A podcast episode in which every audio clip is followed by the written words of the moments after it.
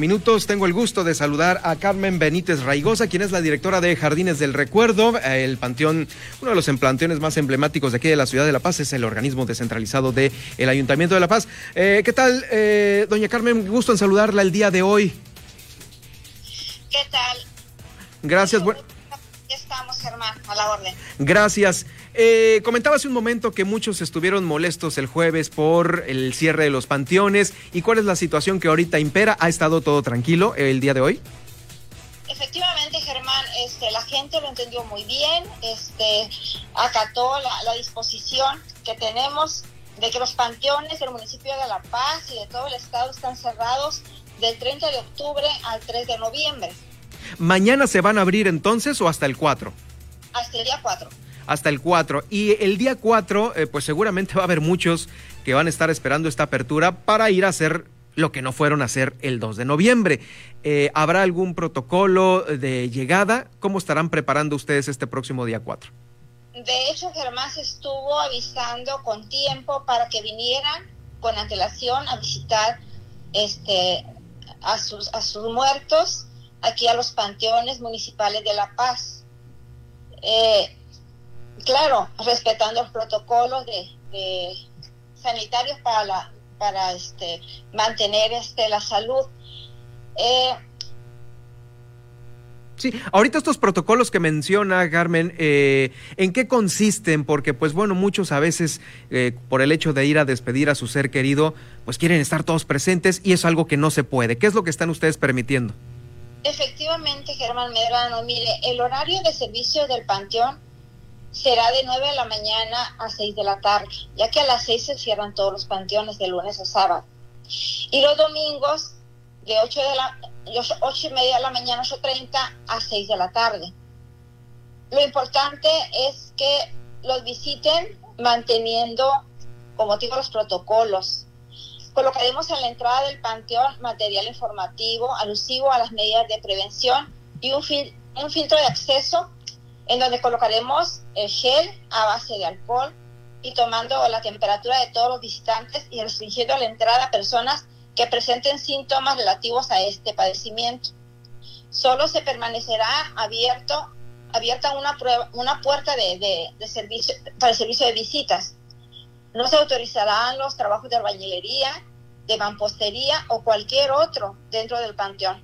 Y es obligatorio el uso de cubrebocas para la entrada a los mismos, así como eh, no permitir la entrada a menores de 18 años, a mujeres embarazadas y a mayores de 60 años. El panteón que cuenta con incinerador, como es el caso de Jardines de Recuerdo, deberá de tomar las medidas de bioseguridad, que son, por ejemplo, el uso de, de trajes adecuados para el manejo de cadáveres, los guantes, el cubreboca, el respirador con filtros eh, los lentes o gogles de protección. Se le prohibirá la entrada a personas que venden alimentos y bebidas, así como cualquier vendedor ambulante dentro y en el exterior del panteón o, o en el estacionamiento. Se instalarán estratégicamente en el interior del panteón dispensarios para el lavado de manos con agua y con jabón. El personal que labora en el panteón debe de lavarse las manos frecuentemente con agua y jabón. Los espacios cerrados como los nichos deberán ser eh, desinfectados constantemente. No se autoriza la entrada a grupos musicales como los mariachis, bandas, conjuntos musicales, etc. En lo que cabe a los servicios funerarios, todos deberán, este, estos servicios en cuestiones de velaciones no podrán exceder eh, a más de tres horas cuando así, cuando ya se abran este, las salas de velación. Y todo servicio que se requiera que tenga sospecha o, confirmación por fallecimiento de COVID. De, COVID. Este, el ataúd será eh, herméticamente cerrado y de preferencia se harán cremaciones. Y en estos casos, en este último caso que menciona, ¿cuántos familiares tienen permitidos eh, entrar o, o ninguno? Mire, eh, máximo entran 20 personas con la sana distancia, cubrebocas, lavado de manos, sanitizador. Pero para despedirse de una persona que va a ser cremada van de dos en dos nada más. De dos en dos. de dos en dos, máximo 20 personas. De dos de dos, máximo hasta los 20, muy bien. Sí, esto, es, esto es importante justamente decirlo porque pues ha habido a veces molestia, ¿no? Y esto no lo entiende la, la gente, ¿no? Sí. Y la solicitud de servicio funerario será de 8 de la mañana a 5 de la tarde de lunes a domingo. El horario de velación en las salas comprende un horario de 9 de la mañana a 5 de la tarde y de lunes a domingo. Se instalarán dispensadores para el lavado de manos, tapetes especiales y gel en la entrada de cada una de las salas cuando éstas se abran. Bien, y también me comentaba sobre la situación de que no eh, les sugieren a ustedes ya no llevar flores eh, eh, naturales, sino artificiales. ¿Por qué se debe esto? Mire, estamos próximos al, a, a, los zancudos, ¿sí? Por, por, la, por, este, por el clima. Eh, cuando traen flores naturales, pone su jarrón con agua.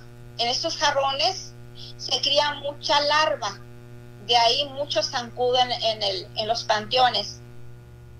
Y de ahí el contagio por el zancudo se infecta la gente y al rato están con el dengue, alergias. sí, se pone eh, peor el asunto. El, sistema respiratorio, tos, estornudos, etcétera. Y eso debilita sí, este, eh, el sistema inmunológico y están propensos más a contagiarse de COVID. Esa es la razón, pues ahí está. Eh, muchísimas gracias por eh, pues toda esta información que es importante, ya no sea nada más el día de hoy que se celebra Día de Muertos, sino también para las posteriores visitas a estos campos santos. Yo le agradezco mucho, Carmen Benítez Raigosa, este enlace. Perdón, exhortamos a las personas mayores de 60 años, mujeres embarazadas, menores de 18 años, a que no acudan a los panteones. Sí, evítense la pena de ser devueltos a su casa, ¿no? Exactamente, evítenos la pena, porque sí, la verdad son más propensos a, contagiarse y lo que tenemos que hacer es mantenernos bien cuidados y luchar todos porque no nos contagiemos. Esa es la recomendación. Muchísimas gracias entonces por pues esta, esta importante información que nos da a conocer el día de hoy. Un placer estar contigo y muchísimas gracias por el espacio. Gracias, es Carmen Benítez Raigosa, quien es la directora de Jardines del Recuerdo, dándonos a conocer esta información que, como le digo, va a estar ahí en el podcast de El Heraldo Radio La Paz, en Spotify o también en Facebook a través de Germán Medrano